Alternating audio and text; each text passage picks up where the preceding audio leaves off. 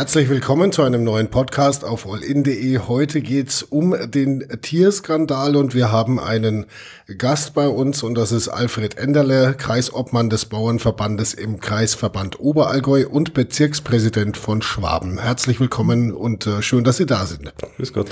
Herr Enderle, wir haben vor einem knappen Jahr zusammengesessen, auch zu einem Podcast. Da ging es um Rettet die Bienen, also Artenschutz und so weiter. Äh, jetzt sitzen wir hier wegen dem Tierskandal. Es ist für Landwirte, für Bauern und für Sie als Kreisobmann wahrscheinlich eine relativ aufreibende Zeit, oder? So seit letztem Jahr. Ja, es äh, geschieht einiges, was die Bauernfamilien draußen sehr belastet. Äh, das muss man so sehen, ja. Mhm. Können Sie sich an eine Zeit erinnern, in der es für die Bauern ähnlich schwierig oder turbulent war, wie so in der letzten Zeit? Nein, ich kann mir an überhaupt, also seitdem ich in der, im Agrarbereich unterwegs bin und ich bin ja jetzt doch auch nicht mehr ganz jung, mhm. aber also auch schon gut 30 Jahre jetzt Berufserfahrung, kann ich mir an keine Zeit erinnern, wo so viele Themen, die so schwierig waren, gleichzeitig auf die Bauernfamilien hereingebrochen sind. Es ist ja auch die Situation für die Bauern momentan nicht unbedingt einfach, gell? Ja, man muss es so sehen, dass auf der einen Seite die Landwirtschaft äh, versucht, die, die Ansprüche der Bevölkerung zu erfüllen und auch die Qualitätsansprüche zu erfüllen, die natürlich auch immer höher werden und auf der anderen Seite natürlich ein Lebensmitteleinzelhandel steht, der möglichst billige Produkte haben will. Mhm. Und da wird, dazwischen werden unsere Bauernfamilien jetzt gerade ein bisschen zerrieben, so kommt es mir vor. Wie würden Sie da die Stimmung gerade beschreiben bei den Landwirten? Ähm, gedrückt. Also okay. ich hab, äh, bin ja relativ viel draußen in Veranstaltungen mhm. und rede mit den Leuten. Und äh, wir haben schon Phasen gehabt, da waren die Preise schlecht und dann gab es mal einzelne äh, Vorschriften, die verschärft wurden, da hat man diskutiert. Mhm. Aber jetzt äh, kommt natürlich auch die öffentliche Wahrnehmung erschwerend hinzu. Mhm. Und ich würde sagen, das ist eine sehr gedrückte bis zu bei manchen Betrieben ja hoffnungslose Stimmung. Also es geht eher Richtung Resignation, was soll das alles noch? Also man merkt es auch bei uns zum Beispiel gerade auf der Facebook-Seite, wo ja auch äh, fleißig immer kommentiert wird hin und her äh, von, von der einen Seite und von der anderen Seite, äh, dass sich viele Landwirte auch in diese Diskussionen bei uns einklinken und äh, eben sagen, was soll das eigentlich? Immer sind wir die Bösen. Äh, das ist gerade sehr frustrierend, könnte ich mir vorstellen. Ja, gerade bei dem Thema auch Artenvielfalt. Ähm, damals hieß es, es gibt einen Gesellschaftsvertrag, hat der Ministerpräsident verkündet. Mhm. Und wir müssen alle, also die ganze Gesellschaft muss sich einbringen. Und am Ende, wenn man sich jetzt ehrlich anschaut, hat er sich allein bei der Landwirtschaft ausgetobt und in allen anderen Bereichen ist es halt schwierig. Und das ist natürlich auch so, dass die Landwirtschaft nicht äh, zum Buhmann für alles gemacht werden kann. Wir, wir spielen eine Rolle, mhm. aber es ist schon die ganze Gesellschaft, die bei den verschiedenen Themen sich verändern muss, wenn man wirklich was verändern will. Gut, äh, jetzt gehen wir kurz auf den Tierskandal äh, los quasi. Äh, und da würden jetzt wahrscheinlich die Kritiker sagen, ja, ähm, müssen wir was verändern und so weiter. Aber schlussendlich sind es Tiere, die da im Stall stehen und denen geht's offensichtlich in manchen Betrieben sehr schlecht. Ähm, ist das jetzt ein neues Phänomen oder fällt es einfach momentan nur mehr auf? Also es gab auch in der Vergangenheit immer wieder Situationen, wo die Behörden einschreiten mussten. Das ist also jetzt so gesehen, ich will jetzt sagen Tagesgeschäft, aber das gab es immer wieder mal. Mhm.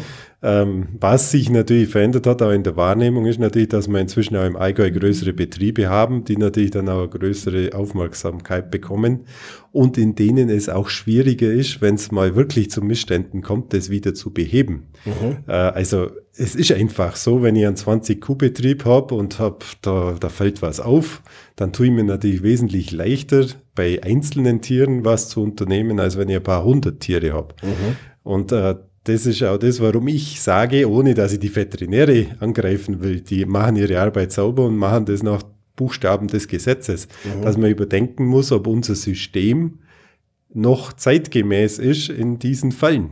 Weil, Gut, äh, ja. Es ist natürlich aber jetzt, äh, also wenn ich jetzt von einem Betrieb spreche mit ein, ein paar hundert Rindern zum Beispiel und äh, bei der Hälfte von denen gibt es ein Problem, dann kann ich nicht sagen, ich habe halt nicht alle paar hundert immer im Auge. Ne? Also geht, da geht's ja um ähm, hygienische Zustände, die, die halt sind, wie sie sind und ob ich jetzt hygienische Zustände für 100 Tiere oder für 500 Tiere, sie müssen ja passen.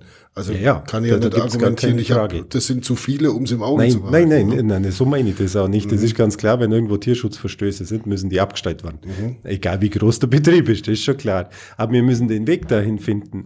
Äh, äh, es wird ja jetzt in der politischen Diskussion immer so dargestellt, wir haben zu wenig Kontrolleure. Also da möchte mhm. ich vielleicht, wenn es geht, nachher noch ein bisschen aufklären, ja, gern, wie klar. das wirklich läuft. Ähm, aber Tatsache bei den medial interessanten Betrieben, die wir jetzt gehabt haben, einmal waren 34 Kontrollen, bevor das in die Presse kam. Mhm. Also dazu sagen, wir haben zu wenig Personal gehabt, ist Blödsinn. Die mhm. waren 34 Mal draußen.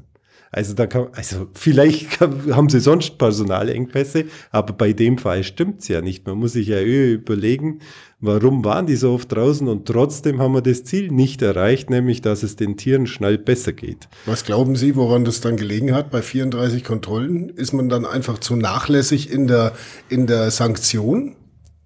Ähm, ja, das, das wäre was, was man analysieren muss. Wie kann das dann trotzdem so sein, dass es dann nur zu so einem Skandal kommen kann? Mhm.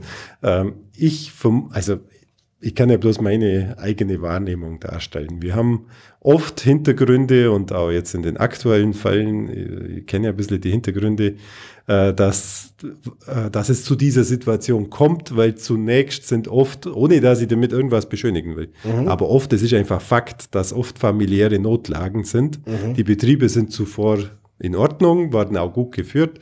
Dann gibt es irgendwelche Unglücksfälle, äh, oft auch wirklich dramatische Situationen, mhm. dann lässt man das im Stall eben aus der Not raus ein bisschen schleifen und mhm. dann, wenn der Bestand größer ist, ist es viel schwerer, das wieder einzuholen. Darum habe ich es vorhin gesagt, wenn es beim 20-Kuh-Betrieb ist, dann habe ich zwei Tiere, da kann der Nachbar helfen, dann haben wir mhm. das im Griff. Bei vielen Tieren, dann kommt, dann kommt die, das Veterinäramt und verhängt ja, Auflagen und auch Strafen, das ist im Gesetz so geregelt, aber die ändern halt nichts am Zustand vor mhm. Ort. Und wenn die Familie sowieso schon in einer Notsituation ist, äh, dann hilft es nichts, wenn ich sie noch strafe. Das ist allerdings natürlich auch eine Frage der Größenordnung irgendwie. Wenn ich dann einen größeren Betrieb habe, vielleicht, vielleicht könnten wir mal ganz kurz klären, ab wie viel würden Sie von Massentierhaltung sprechen? Ja, Massentierhaltung ist relativ, das kann man schwer definieren. Mhm. Da müsste man eigentlich die, die, die den Begriff benutzen, äh, fragen. Mhm. Äh, es hängt wahrscheinlich auch sehr stark von der Tierart ab, aber man muss auch sagen, der einzelnen Kuh ist es völlig egal, ob sie mit 20 Kolleginnen oder mit mhm. 500 Kolleginnen ja. im Stall steht, wenn ihr Platz, ihr Futter, ihr Licht, ihr Luft passt. Äh, also ich kann das nicht definieren. Wo geht das los? Ja, genau, darauf läuft es heraus, wenn ich jetzt ein paar hundert äh, Rindviecher im Stall habe, äh, dann muss ich letzten Endes ja auch irgendwo dafür sorgen, dass das Personal da ist, auch wenn ich oder meine Frau oder meine Kinder gerade mal äh, nicht so am Start sind oder es gibt ein familiäres Problem, aber ich muss ja dann irgendwo das Personal dafür haben, ja. dass das trotzdem irgendwo gesichert ist, dass es den Tieren äh, möglichst gut geht.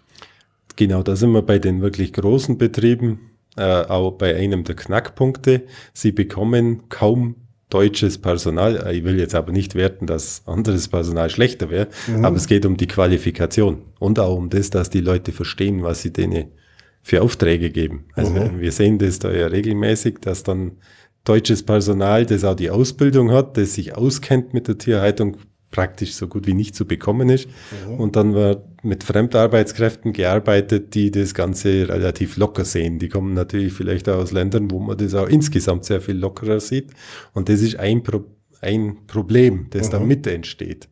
Äh, und wenn natürlich dann, nehmen wir an, der junge Betriebsleiter einen schweren Unfall hat und fällt aus, der bisher dieses Personal geführt hat und dafür gesorgt hat, dass das trotzdem läuft, wenn der natürlich ausfällt und der nicht qualifiziert ersetzt werden kann, dann entgleist so ein größerer Betrieb relativ schnell. Mhm. Und das ist der Schluss, den ich aus den ganzen Fällen jetzt ziehe. Wir müssen uns, also wir müssen das mal umdrehen. Also das Gesetzliche läuft sowieso. Also mhm. das, äh, auch die staatsanwaltlichen Ermittlungen, die zum Teil laufen, die laufen eh und das ist auch richtig so, das steht im Gesetz und das muss verfolgt werden, ganz klar. Aber das geht alles nach hinten. Was der Staatsanwalt und die Polizei ermittelt, das sagt, was war Warum kam es dazu? Das muss man aufklären. Mhm. Aber unser Ansatz muss doch sein, wir müssen die, so schnell wie möglich den Zustand im Stall bei den Tieren verbessern und dann geht es auch der Familie wieder besser. Weil die Leute stehen ja morgens auf, weil sie Tiere quälen wollen. Mhm. Die möchten das ja richtig machen und sie haben es auch lang gut gemacht in fast allen Fällen. Und beiden muss man da helfen und drum das eine Sanktionen aussprechen, ja, das ist im Gesetz so verankert und äh, eine Verwaltung hat eigentlich auch gar keine anderen Möglichkeiten. Mhm. Aber wir müssen den Leuten auch Hilfe an die Hand geben. Und äh, jetzt in einem der Fälle, die ja jetzt gerade sehr aktuell sind, bin sehr froh, dass die Familie jetzt selber sich gerührt hat und gesagt hat, wir brauchen Hilfe. Uh mhm. Und da läuft es jetzt auch. Die sind natürlich selber auch aktiv, aber das können sie allein niemals mehr stemmen. Uh mhm. Das heißt, die ersten Maßnahmen sind angelaufen. Es wird jetzt auch untersucht, wenn man feststellt, Tiere sind abgemagert, dann muss ich jetzt erstmal schauen, an was liegt denn das? Ja. Also das läuft und äh, bin sehr zuversichtlich, dass die nächsten Tage da mit mehr Personal, auch sehr hochqualifiziertem Personal und Fachkräften, hier wirklich der Zustand verbessert werden kann. Das ja. ändert aber nichts an dem Rechtsverfahren. Das ist mir schon klar, das will mhm. ich auch gar nicht kritisieren. Aber wir dürften, also in Zukunft müssten wir schneller zu diesen Schritten kommen. Und das, das ist ja, ist ja ein bisschen ein Manko. Es, es, wird ja bei uns auch immer sehr schnell ähm, jetzt äh, von Seiten Tierschützern vor allem äh, kommentiert, ja, sofort den Betrieb zumachen, ähm, die Tiere bei anderen äh, äh, Bauern verteilen und so, nur um darauf mal kurz einzugehen, wie ist tatsächlich die Situation in so einem Fall? Man kann ja jetzt schlecht äh, die Tiere einfach ähm, aus dem Stall holen und auf andere Bauernhöfe verteilen, oder? Wie, naja, also, Wie löst man sowas? Das geht schon, weil da bin ich wieder bei dem 20-Kuh-Betrieb. Die, die 20 mhm. Kühe bringe ich bei 4.500 Milchviehhalter im Allgäu schnell unter. Mhm. Aber wenn ich einen Betrieb mit 500 Kühen habe, das ist schon mal schwierig. Mhm. Also ich glaube, unserem Landrat im Oberallgäu wäre es nicht wohl, wenn er jetzt tatsächlich den Betrieb auflösen müsste und die Tiere unterbringen. Und vor allem, die müssen ja dann besser untergebracht werden, weil sonst hat es ja keinen Sinn, wenn man die bloß irgendwo also das ist alles nicht so einfach. Und von der rechtlichen Lage her, wer jetzt meint, ein Tierhaltungsverbot löst schnell irgendein Problem, mhm. der hat keine Erfahrung mit rechtlichen Verfahren. Also ich bin mir ganz sicher, dass diese Rechtsstreit, da entsteht ein Rechtsstreit. Weil ein Tierhaltungsverbot ist bei uns in der Gegend für einen ausgebildeten Landwirt eigentlich ein Berufsverbot. Mhm. Und bei uns in Deutschland sind die Hürden für Berufsverbote seit grauen Zeiten, wo es sehr schnell aus ideologischen Gründen sowas gab, sind die Hürden rechtlich sehr hoch und das ist grundsätzlich auch richtig. Ja, das, das ist aber, äh, das ist aber ja natürlich auch das Argument von Tierschützern, wenn einer nachweislich ähm, seine Tiere äh, nicht richtig behandelt hat und da wirklich hygienische Zustände sind, dass man, dass sogar das Landratsamt sagt, äh, höchst bedenklich und erschreckend, dann wäre ein Berufsverbot doch eigentlich genau das Richtige. Ja, das ist ja die letzte Stufe des mhm. Verfahrens. Aber das dauert halt sehr lang, bis das greift. Und mir wäre natürlich viel lieber, wenn man so weit gar nicht käme, sondern vorher die Zustände abstellt. Mhm. Weil eines muss auch jedem klar sein. Klar, man kann immer gleich den juristischen Weg gehen, das ändert aber den Zustand ja nicht. Wir müssen doch Wege finden, dass man möglichst schnell den Tieren hilft, dass es, dass die kritisierten Zustände behoben werden und das hilft auch der Familie, die dahinter steht. Also das ist ja im Sinne der Familie. Die sehen das vielleicht manchmal nicht so im ersten Moment mhm. und manche sehen vielleicht auch gleich, dass sie wirklich Hilfe in Anspruch nehmen sollten. Aber so muss es gehen. Dieses andere kann ich nicht kommentieren. Da wird jetzt ein Rechtsstreit geführt werden, so mhm. sehe ich das zumindest. Der wird seine Zeit dauern. Aber als ich, wo ich kann, setze ich mich dafür ein, dass wir die Zustände beheben. Und das andere läuft parallel. Das wird dann irgendwann, vermute ich, ein Richter entscheiden, ob es tatsächlich so bedeutend war. Und dann wird das Landratsamt erklären müssen, was sie denn vorher für Schritte eingeleitet haben und ob der Verfahrensweg auch in Ordnung war. Und aus meiner Erfahrung ist das alles andere als einfach. Mhm. Für beide Seiten alles andere als einfach. Oft gehört das Argument bei uns auch, äh, ihr Verbraucher, ihr seid selber schuld. Ihr wollt immer weniger zahlen für die Milch und für Milchprodukte und äh, dann habt ihr halt jetzt am Massentierhaltung, bitte, ihr wolltet das so, kann man das so sagen? Naja, also zum Teil natürlich ja. Weil es äh, ist ja, es ist ja, es ist eine Produktion. So, und wenn ich jetzt möglichst preisgünstig produzieren will, dann äh, kann ich natürlich auch bei den Produktionsmitteln, sprich in diesem Fall halt dann einfach Lebewesen, das ist der Riesenunterschied zu was weiß ich, ob ich jetzt Kugelschreiber produziere oder Milch. Äh, Im Fall Kugelschreiber habe ich halt Maschinen und im Fall Milch habe ich aber eben Lebewesen. Und es sind ja trotzdem auch irgendwo im betriebswirtschaftlichen Sinne äh, Produktionsmittel. Ähm, und da ist jetzt eben das Argument, wenn ich meine Produktionsmittel äh, entsprechend ähm, preisgünstiger behandle, dann kann ich auch preisgünstiger anbieten. Also ist der Verbraucher jetzt mitschuld? Ja, zum Teil muss man schon so sehen, weil es gibt bei uns im Laden kann jeder alles kaufen. Bei uns wird alles hergestellt. Es gibt mhm. Bioprodukte. Gerade im Milchbereich haben sie eine Riesenpalette. Sie haben Bio, sie haben Heumilch, sie können Hornmilch kaufen. Das gibt's bei uns alles. Also es ist nicht so, das Angebot besteht nicht. Mhm. Äh, und wenn man dann sieht, was die Verbraucher sagen und was sie machen, dann passt's nicht immer zusammen. Also, das stimmt natürlich. Ne? Also ja. es, es, sieht man auch bei uns bei Facebook öfters äh, in den Kommentaren und auch bei den Artikeln, wie sie kommentiert werden, dass jeder immer sagt, ja, wir müssen halt hier nachhaltig einkaufen und wir müssen halt dann die teure Milch kaufen. Äh, aber unterm Strich hat man nicht den Eindruck, dass das auch tatsächlich passiert. Also man kann das ganz gut festmachen an, auch an diesem Artenschutzvolksbegehren. Mhm. Alle, oder die alle, die unterschrieben haben, haben unterschrieben, sie möchten gern 30 Prozent Bioproduktion, mhm. aber kaufen tun die gleichen Leute so viel, dass man nicht mal 10 Prozent produzieren und absetzen können. Ist dann der schwarze Peter beim Anbieter? Beim Supermarkt, der halt äh, zu günstig anbietet, oder? Also in dem Segment äh, gibt es durchaus auch hochpreisige. Also es gibt die ganze Palette. Sie können Biomilch auch zu vernünftig, also aus Erzeugersicht vernünftigen Preisen kaufen. Mhm. Und das wird auch gemacht, aber nicht in dem Umfang, wie es in den Umfragen immer dargestellt wird. Und die Landwirte, also wenn die Nachfrage nach einem bestimmten Segment, zum Beispiel Bio, steigt, dann mhm. steigt auch die Produktion. Weil die Leute können ja rechnen. Der Landwirt weiß ja, wenn ich da einen sicheren Absatz habe, dann mache ich das. Fakt ist aber so, dass wir momentan Annahmestopp haben. Also die Molkereien können nicht mehr Biobetriebe aufnehmen, weil sie sagen, ich kann es nicht verkaufen oder nur um einen Schundpreis. Klar, wenn ich Biomilch so billig anbiete wie die konventionelle, dann kann ich sie natürlich verkaufen, aber die muss ja teurer sein, weil sonst der Bauer für die höheren Auflagen aus Geld nicht bekommt. Das ist der eine Teil. Also ganz kann man den Verbraucher sicher nicht aus der Verantwortung lassen. Der andere Teil ist aber auch, was die Produktion oder die Tierhaltung teurer macht, sind natürlich auch die staatlichen Auflagen. Mhm. Okay. Und das führt schon auch dazu, dass die Großen übrig bleiben. Und das ist anders, Sie haben es vorhin angesprochen, als in anderen Staaten in Deutschland? Ist das ähm, also wir andere haben, Daumenschrauben bei uns als anderswo? Wir haben relativ hohe Auflagen, was äh, im Baurecht, also wenn Sie einen neuen Stall bauen wollen, das, das ist wesentlich teurer geworden die letzten Jahre. Einerseits, weil das Bauen insgesamt natürlich teurer wurde, aber mhm. auch die Auflagen, gerade wenn es im Tierhaltungsbereich um die Bewegungsfreiheit, also die Quadratmeter, die sie bauen müssen. Wenn es um die Lagerung geht, also die Güllelagerung, ist wesentlich verteuert worden, äh, wo man sich durchaus fachlich sehr drüber streiten kann, ob das alles sinnvoll war. Äh, diese Dinge führen auch dazu, weil wenn Sie jetzt einen kleinen Betrieb haben, oder kleineren für Allgäuer Verhältnis, zwar normal, sagen wir einen 20 Kuh Betrieb und der mhm. Junior steht vor der Entscheidung, ob er bauen soll. Dann, also ich kenne das aus eigener Erfahrung momentan, wir überlegen auch, und Sie hören dann, dass mittlerweile der Kuhplatz 14.000 Euro kostet. Ein Platz für eine äh, Kuh? Für eine Kuh. Das okay. war der Durchschnitt der beratenden Betriebe in den letzten zwei Jahren, was glaube Dann müssen Sie sich das schon gut überlegen, weil mit 20 Milchkühe werden Sie das nicht mehr stemmen.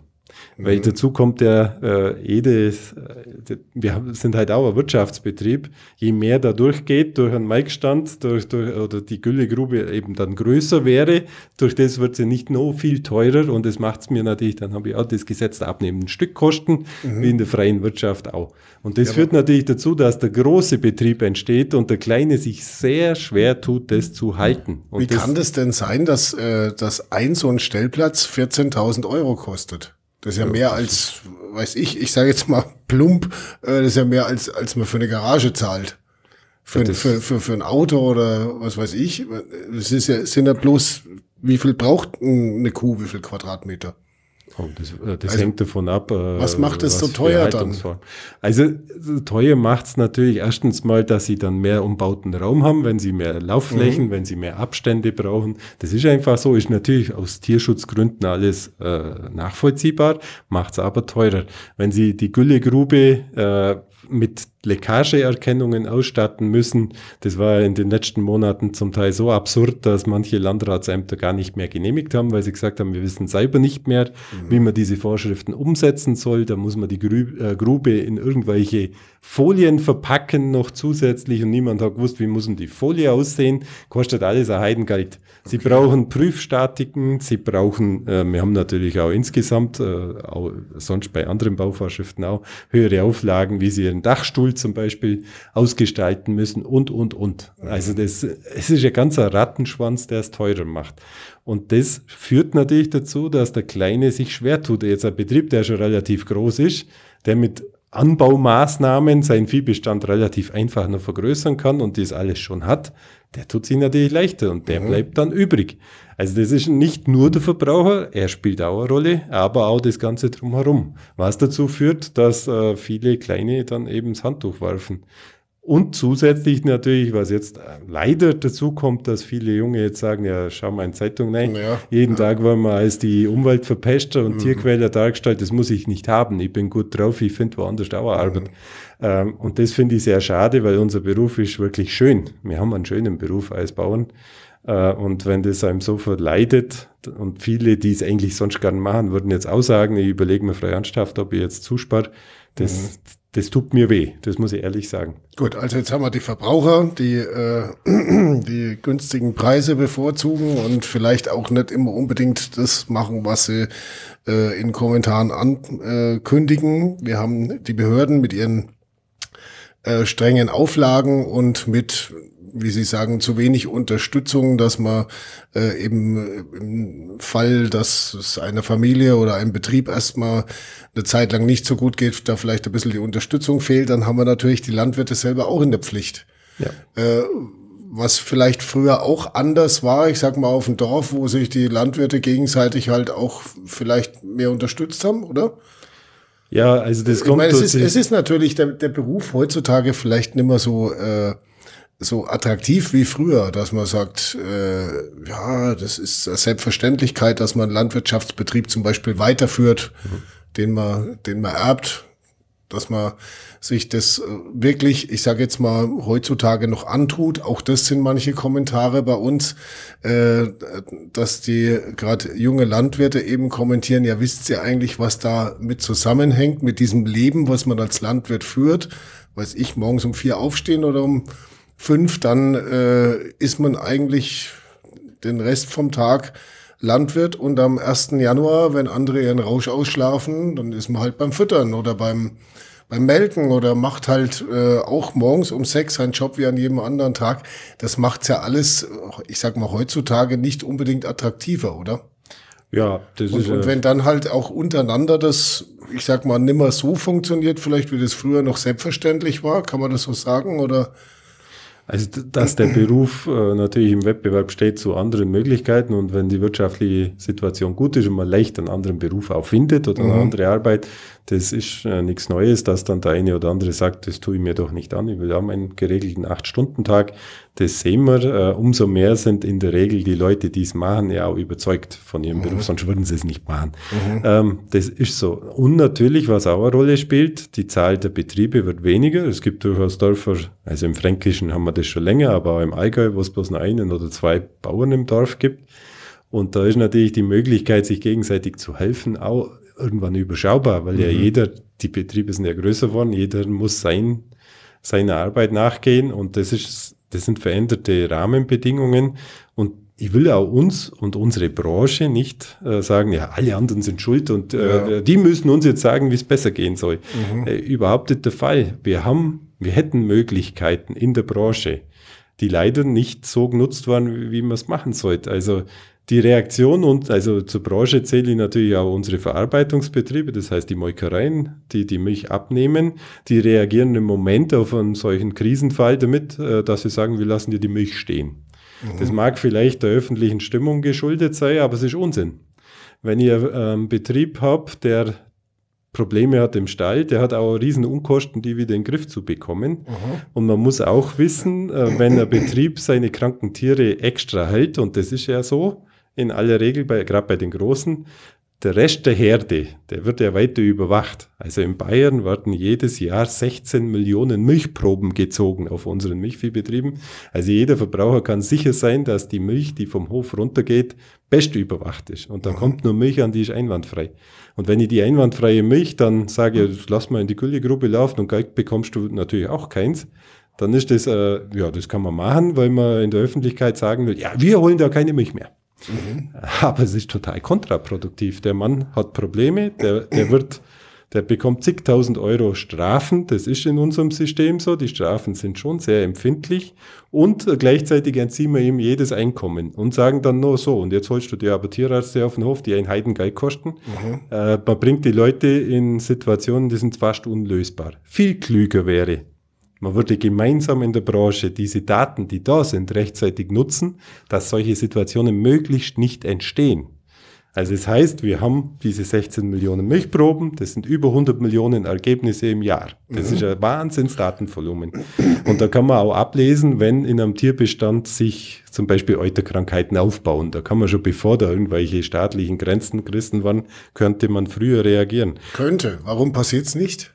Äh, da fehlt nur, also das funktioniert in dem Sinn schon. Sind wir noch nicht digital genug, vielleicht. Ja, die Vernetzung fehlt zum ja. Teil. Also die, wir haben den Milchbereich mit wahnsinnig Daten, wir haben die Schlachttieruntersuchungen. Jede, also das ist auch was, was ja komplett schräg dargestellt wird wenn bei jedem Vorkommnis zuerst mal jeder Landrat rausplatt, ihr habt wenig Personal. Ja. Da entsteht ja der Eindruck, als ob äh, nur die paar Betriebe kontrolliert würden und alle anderen tun gerade, was sie wollen. Mhm. Das stimmt ja nicht. Wir haben diese Milchüberwachung. Wenn da was auffällt, das erfährt natürlich das zuständige Veterinäramt. Ganz klar. Wir haben die Schlachttieruntersuchung. Ja, aber vielleicht ist dann das Personal nicht da, um dem nachzugehen. Doch, die gehen dem schon nach. Äh, in der, also das ist ja auch das Absurde in der jetzigen Situation. Äh, es wird ja so dargestellt, als ob es da Stalleinbrüche bräuchte, um die Behörden auf mhm. die Betriebe aufmerksam zu machen. In diesen Betrieben sind die Behörden in aller Regel schon längst zugange, zum Teil okay. seit Monaten weil sie eben vorher schon dieses Überwachungssystem natürlich nutzen. Dann haben wir Schlachttieruntersuchungen. Jedes die, die Öffentlichkeit erfährt es aber oft halt erst über ähm, Kanäle, sage ich mal. Ne? Ja, die Frage ist, muss es? Also gut, das sind jetzt Skandalsituationen, ja, ja. aber in einem Normalbetrieb, wo äh, irgendwelche Krankheitsfälle auftreten, muss mhm. das die Öffentlichkeit erfahren? Weiß ich nicht, weil es ist sichergestellt, dass die Produkte, die in den Handel kommen, sind ja sicher. Mhm. Die, die, es geht ja nichts raus, was krank ist oder das bestimmte Grenzwerten bei der Milch überschreitet. Ja. Das gleiche ist übrigens bei jedem Schlachttier. Jedes Schlachttier muss vom Tierarzt lebend beschaut werden mhm. und wird natürlich am Schlachthof nochmal angeschaut von den Veterinären. Sowohl wenn es ankommt, noch lebend wird es begutachtet und auch der Schlachtkörper. Und wenn da was auffällt, bekommt es das zuständige Veterinäramt. Also wir haben da schon was. Und auch sogar Tiere, die sterben, die irgendwie verunfallen, die Seuchen zum Opfer fallen, die werden ja anderweitig entsorgt in der Tierkörperbeseitigung, aber auch das sind Veterinäre. Also es ist nicht so, dass jeder Landwirt tun kann, was er will. Wir haben schon was relativ engmaschiges, mhm. was aber bisher zuerst bei den Veterinärbehörden aufschlägt, hauptsächlich, äh, der Landwirt selber erfährt es zum Teil auch, ähm, und dann diese bürokratische Mühle losgeht. Klüger wäre, wenn die Branche so viel wäre und sich vernetzen würde und sagen, wir ziehen selber unter dem, also noch früher als das Veterinärwesen losmarschiert, machen wir selber ein Frühwarnsystem, vernetzen alle diese Daten mhm. und haben eine Truppe an der Hand, die gerade solchen größeren Betrieben rechtzeitig hilft, bevor es zu solchen Skandalbildern kommt. Wer dann da muss der, der Landwirt natürlich auch mitmachen. Wäre dann der Bauernverband nicht äh, ein Gremium, was sowas ins Leben rufen könnte? Wir sind gerade dabei. Okay. Aber es ist relativ zäh, weil es natürlich auch mit Datenschutz und so weiter, ist mhm. schon klar, jeder, äh, auch die Datenschutzgrundverordnung macht sowas natürlich nicht leichter. Sie wissen ja vielleicht ja. selber, was das sogar im Vereinswesen bedeutet. Äh, wir versuchen ja, sowas wir auf die Beine zu stellen. Ab und zu zu kämpfen, jetzt gerade mit, mit Datenschutz. Aber ähm, was Sie jetzt gerade auch noch äh, angesprochen haben, dass natürlich äh, äh, dass äh, da auch viel, ich sage jetzt mal, Unwissenheit seitens der Bevölkerung vielleicht auch eine Rolle spielt, weil ähm, auch das haben Landwirte bei uns ähm, in Kommentaren zum Beispiel auch schon angesprochen. Äh, Tiere sterben. Ähm, und eine Kuh hat ein begrenztes Leben, genauso wie jedes andere Lebewesen auch. Und nicht jede tote Kuh ist gleich ein Skandal. Ähm, das ist äh, ja auch was, ähm, wo, wo Landwirte momentan, glaube ich, äh, da schon ein bisschen damit zu hadern haben, dass es auch äh, das ein oder andere gibt, was halt einfach normal ist. Zum Beispiel, dass man eine Kuh krank wird, ist nichts Ungewöhnliches in dem Sinn, oder? Nein, ja, genau. Das, das passiert ja mal genau so, wie, wie ein Mensch halt auch mal krank wird und dann muss man es halt wieder gesund pflegen. Aber der Krankheitsfall an sich ist ja noch, mal, äh, noch, noch kein Skandal. Aber ist es, ist es so, fehlt es da an Wissen, was Landwirtschaft angeht? Mittlerweile ja. vielleicht mehr als früher? Ja, äh, Wissen zum einen und äh, also das ist ja eher ein gesamtgesellschaftlicher Vorgang. Also so wie bei 100 Tieren mal welche krank waren, das sind vier Schulklassen ungefähr. Mhm. Äh, Wenn es normal läuft, da waren auch Kinder krank. Das ist kein Skandal. Mhm. Ein Skandal wäre, wenn man denen nicht die nicht behandelt. Ja. Ist eigentlich eins zu eins das Gleiche. Und auch wenn man in einer Stadt wie Kempten, äh, wenn da so und so viel tausend Leute leben, da sterben jeden Tag welche. Mhm. Bloß nehmen wir das nicht mehr wahr. Früher war es so und auf manchem Bauernhof ist es nur so, da hat man das gewusst, dass das Sterben zum Leben dazugehört. Mhm. Das schieben wir jetzt in die Pflegeheime ab und am liebsten möchten wir es gar nicht mehr miterleben. Und so ähnlich ist vielleicht ein grober Vergleich jetzt, aber mhm. so ähnlich ist es schon. Ja, so kommt es ähm, den Landwirten zumindest halt teilweise ja. auch einfach vor, ne, dass man da mit anderem Maß gemessen wird. Es gehört auch dazu, dass Tiere krank werden können und mhm. dass Tiere natürlich auch leider so versterben, aber auch ganz klar, äh, wir halten unsere Tiere, weil wir sie am Ende entweder die Milch trinken wollen oder mhm. wenn wir aus Fleisch essen wollen. Und das heißt, vorm Essen kommt der Tod. Und das haben wir natürlich auch äh, weit weggeschoben in der Bevölkerung. Früher hat das äh, fast jeder noch mitgemacht, äh, mhm. hat in seiner Verwandtschaft mal erlebt, wie man Henne, ein Huhn geschlachtet hat oder eine Sau auf dem Hof. Das war ein mhm. Riesenschlachtfest. Und da hat man das miterlebt, dass das dazugehört. Natürlich muss man das so tierfreundlich, wenn man das so sagen will, wie möglich gestalten mit Betäubung und allem, aber es gehört dazu. Und es wird auch in Zukunft tote Tiere geben. Und die werden auch mal neben dem Kuhstall liegen. Aber jetzt hast du wieder gelesen, ähm, stressfrei äh, getötet wird eine Kuh am besten direkt auf der Weide oder so. Vorausgesetzt, sie merkt vorher nicht, dass ja. irgendwas auf sie zukommt. Der Kuh mhm. ist ja halt dumm. Das ist natürlich klar. Äh, umso am besten ist es so nah wie möglich, den, den Schlachtbetrieb zu haben mhm. oder so eine Weideschlachtung. Wo es geht, äh, ist das auch eine feine Sache, aber das hängt natürlich auch davon ab. Das Töten auf der Weide ist das eine, aber sie brauchen dann ins, in naher Umgebung die Schlachträume. Das muss ja verarbeitet werden. Man macht sich heutzutage auch ja viel mehr Gedanken als noch vor 50, 60 Jahren, oder? Ja, damals war genau das halt normal. Dinge. Ja, genau also ich möchte nicht halt. wissen, wie in vielen Haushalten die Hühner geschlachtet wurden früher. Da Aha. hat man sich über Tierschutz, glaube ich, relativ mäßig viel Gedanken gemacht. Mhm. Das finde ich aber auch in Ordnung. Wir haben jetzt die technischen Möglichkeiten. Wir müssen die Tiere da nicht leiden lassen. Aber ist auch was, das kann man den Landwirten jetzt vielleicht vorwerfen. Aber warum sind denn die ganzen Metzger verschwunden, die selber geschlachtet haben? Es gäbe nichts Besseres, wie wenn es so wie früher in jedem Dorf nur zwei, drei Metzger gäbe, die selber schlachten durften. Mhm. Dann haben die Tiere nämlich kurze Strecken. Und da warum sind sie verschwunden? Ja, da fragen Sie mal unsere Politiker, warum es EU-Hygienerichtlinien gibt, die bei uns in Deutschland so ausgelegt wurden, dass es fast keine schlachtenden Metzger mehr gibt, mhm. weil sie die Auflagen nicht einhalten konnten oder das war so teuer, dass sie gesagt haben, ja, das kann ich nur mal machen, das, das rentiert sich für mich nicht. Da sind wir bei genau dem gleichen Prozess wie in der Landwirtschaft. Ist das äh, in anderen Ländern anders? Ja, in Österreich hat man das zum Beispiel sehr viel klüger ge gelöst. Da gibt's äh, Kleinbetriebsregelungen. Das heißt, äh, wenn jemand nur bestimmte Anzahl an Tieren oder Tonnen Fleisch im Jahr produziert, dann ist er von vielen Auflagen befreit. Mhm. Er wird natürlich genauso kontrolliert, da muss es schon sauber sein.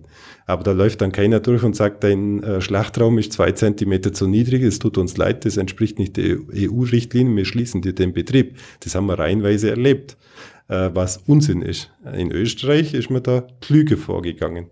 Und bei uns in Bayern hat man das natürlich etwas schärfer gesehen. Und jetzt, jetzt jammern wir, dass die Tiertransporte zum Teil, also die Schlachtviehtransporte in dem mhm. Fall, äh, weitergehen. Ja, wenn es halt bloß nur zwei Schlachthöfe im Allgäu gibt oder wenn man das Württembergische dazu zählt, vielleicht drei, dann muss ich natürlich weiterfahren, als wenn ich das Tier im Bestfall kenne ich aus meiner Jugend noch, äh, mhm. zu dem Metzger hitreiben kann, Aha. weil es halt fünf Häuser weiter ist. Ja, ja. Aber das haben sich die Bauern sich rausgesucht. Und auch die Metzger, vermute ich, waren da nicht scharf drauf. Da gab es ganz starke politische Kräfte, die das mitbefeuert haben. Mhm. Und das kann man jetzt beklagen, hilft aber nichts mehr, sondern man muss halt mit der Situation jetzt umgehen. Mhm. Was ist da jetzt, äh, was, was, was wären für Sie die nächsten Schritte, dass man, äh, ich sage jetzt mal ganz grob, Skandale vermeidet? Also ich meine jetzt auch äh, quasi den, den, die Ursache des Skandals und nicht, dass es ein, also dass, dass man den Skandal mitbekommt, sondern äh, wie, wie, wie können wir jetzt ähm, die nächsten fünf Schritte, sagen wir mal, ähm, darauf hinarbeiten, dass, äh, dass solche Dinge am besten gar nicht mehr vorkommen. Also in dem, Akt, in dem aktuellen Geschehen muss jetzt, und da bin ich guter Dinge, die Familie, die jetzt gerade im Fokus steht, hat selber um Hilfe gebeten. Wir mhm. organ ich kann es nur organisieren helfen. Ich brauche dann die Fachleute, da wird was geschehen. Das ist mal das Erste. Es muss den Tieren schnell besser gehen, das muss behoben werden. Äh, wir müssen auch die Branche, also das muss man überdenken. Die Molkereien können nicht sagen, unser Schritt zur Beilegung des Problems ist, dass man die Milch stehen lässt. Da muss man intelligentere Wege finden. Dann müssen wir dieses Frühwarnsystem, will ich es jetzt mal nennen, dass man noch schneller erkennt, wenn sich da was aufbaut. Also wenn jetzt ein größerer Betrieb oft auffällige Schlachttiere hat, dann muss ich nicht warten, aus meiner Sicht, mhm. bis da irgendein Veterinär was feststellt, sondern das mhm. müsste bei oder, der heutigen oder eine Tierschutzorganisation sich einschleicht ja, und das kommt Videos aufs Gleiche raus. Ja. ja. Äh, bei den heutigen, heutigen Möglichkeiten muss da vorher schon eine Art Frühwarnsystem aktiviert werden, das natürlich den Bauern mal aufmerksam macht, mhm. weil manche Dinge sehen sie als Landwirt geil. Also wenn sie zum Beispiel äh, irgendwelche äh, Parasitenbefalle im Inneren an Organen, das sehen sie halt. Das sieht nur der Schlachthof ja. und das muss ich natürlich auch erfahren. Sonst kann ich ja nicht Gegenmaßnahmen einleiten rechtzeitig. Das muss besser werden.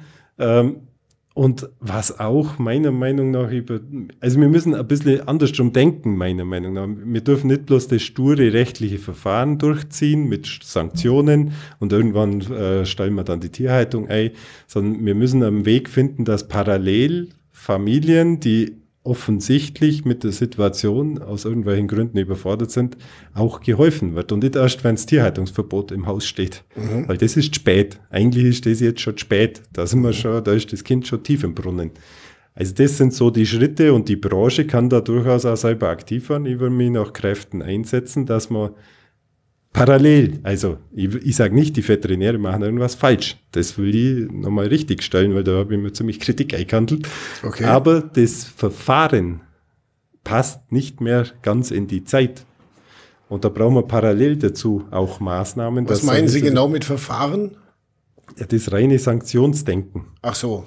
Also ich sage es nochmal, beim 20-Kuh-Betrieb, wenn Ihnen mhm. da auffällt als Veterinär, da gehen zwei Tiere, haben Klauenprobleme, ja. dann ist relativ einfach dem zu sagen, du hast jetzt eine Anordnung, du musst bis in drei Wochen oder was weiß ich, wann die halt wiederkommen, muss das behoben sein. Dann, mhm. Wenn er selber hat, dann fragt er seinen Nachbarn ja. oder irgendeinen Bekannten.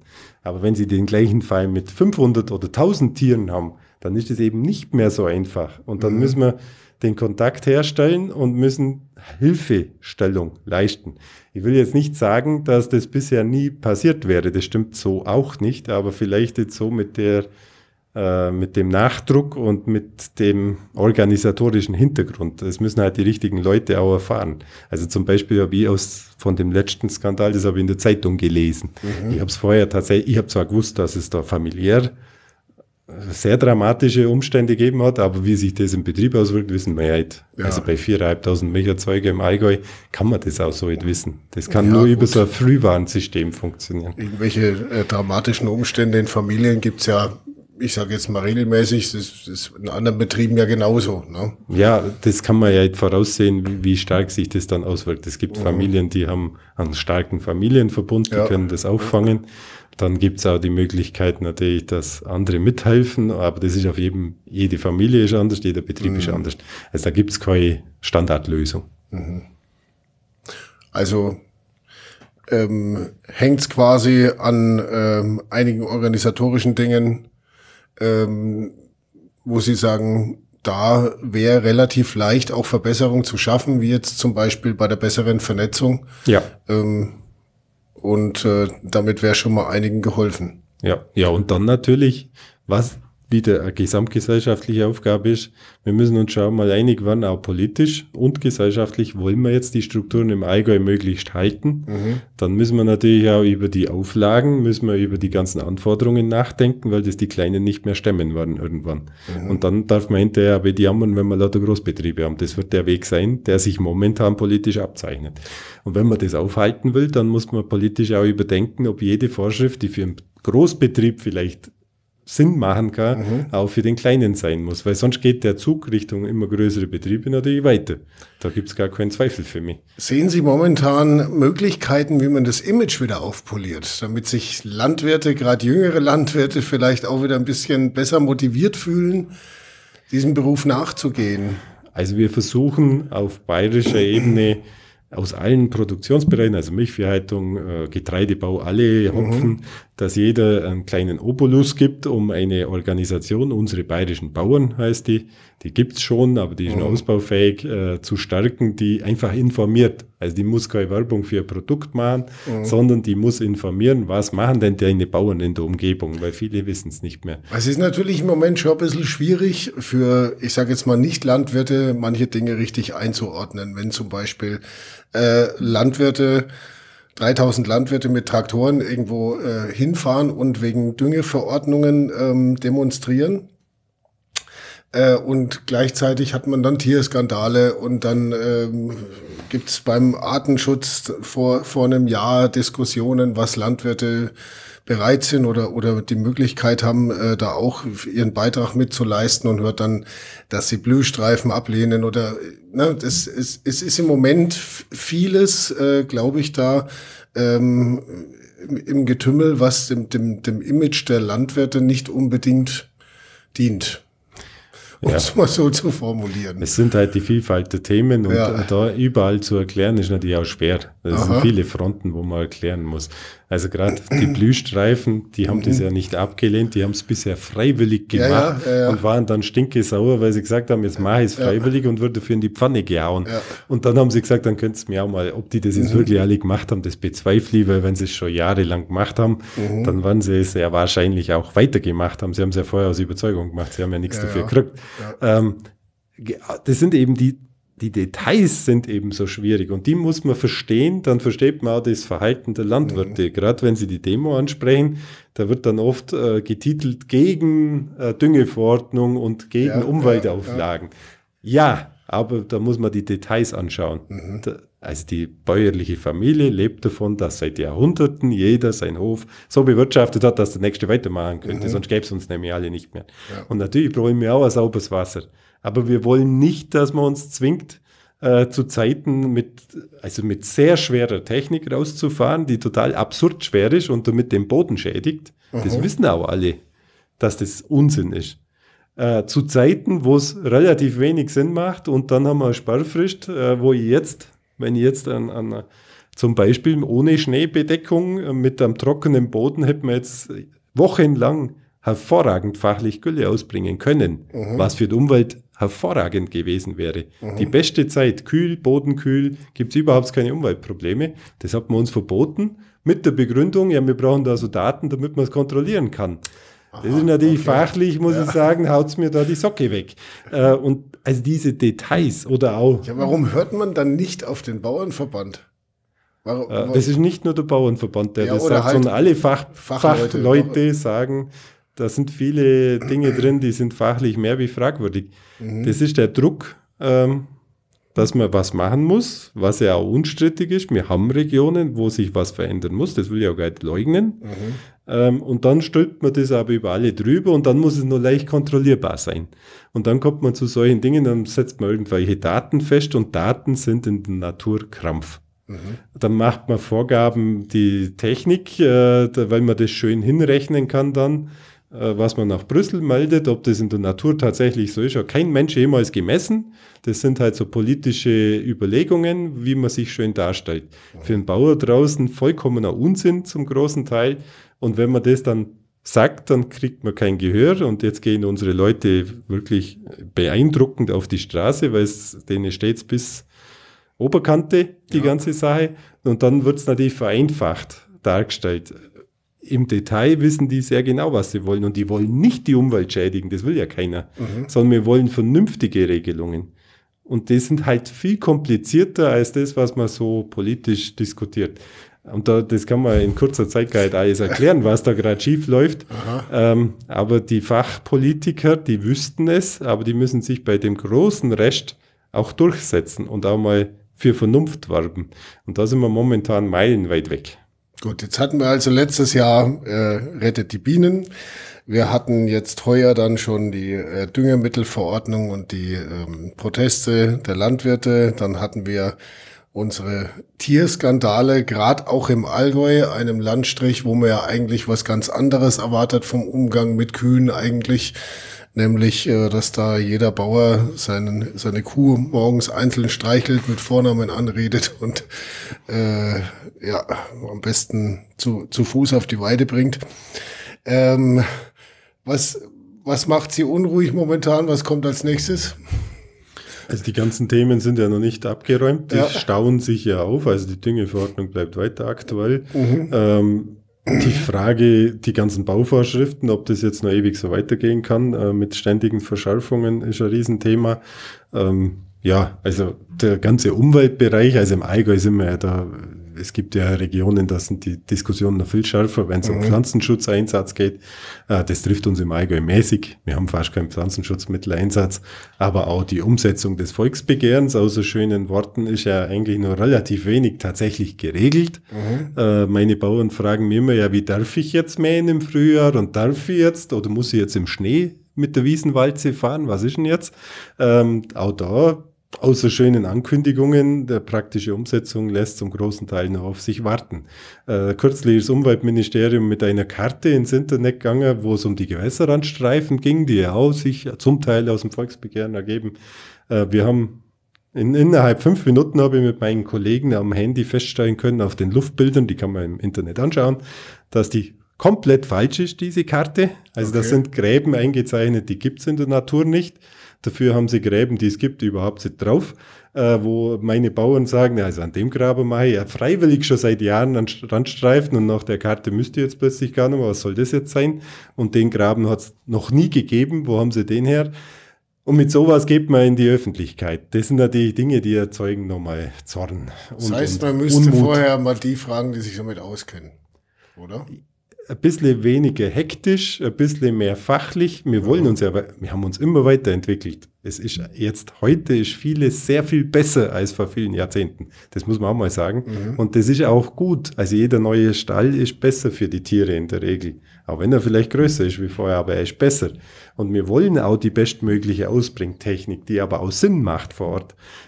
Drum, man sollte weniger hektische Schnellschüsse machen. Man sollte mhm. es fachlich wirklich abwägen und ab und zu vielleicht einmal das Rückgrat haben und sich in die Öffentlichkeit stellen und auch mal sagen, das klingt zwar gut, was ihr da fordert, aber es ist fachlich einfach nicht umsetzbar oder es ist Blödsinn. Es kann manchmal auch kontraproduktiv sein. Und das habe ich jetzt schon lange nicht mehr vernommen. Also Politiker, wie wir es mal gehabt haben, die sich sowas auch sagen traut haben, die sind halt relativ dünn gesät momentan. Mhm. Okay, vielleicht ein Anlass für Sie in die Politik so richtig einzusteigen? Hm.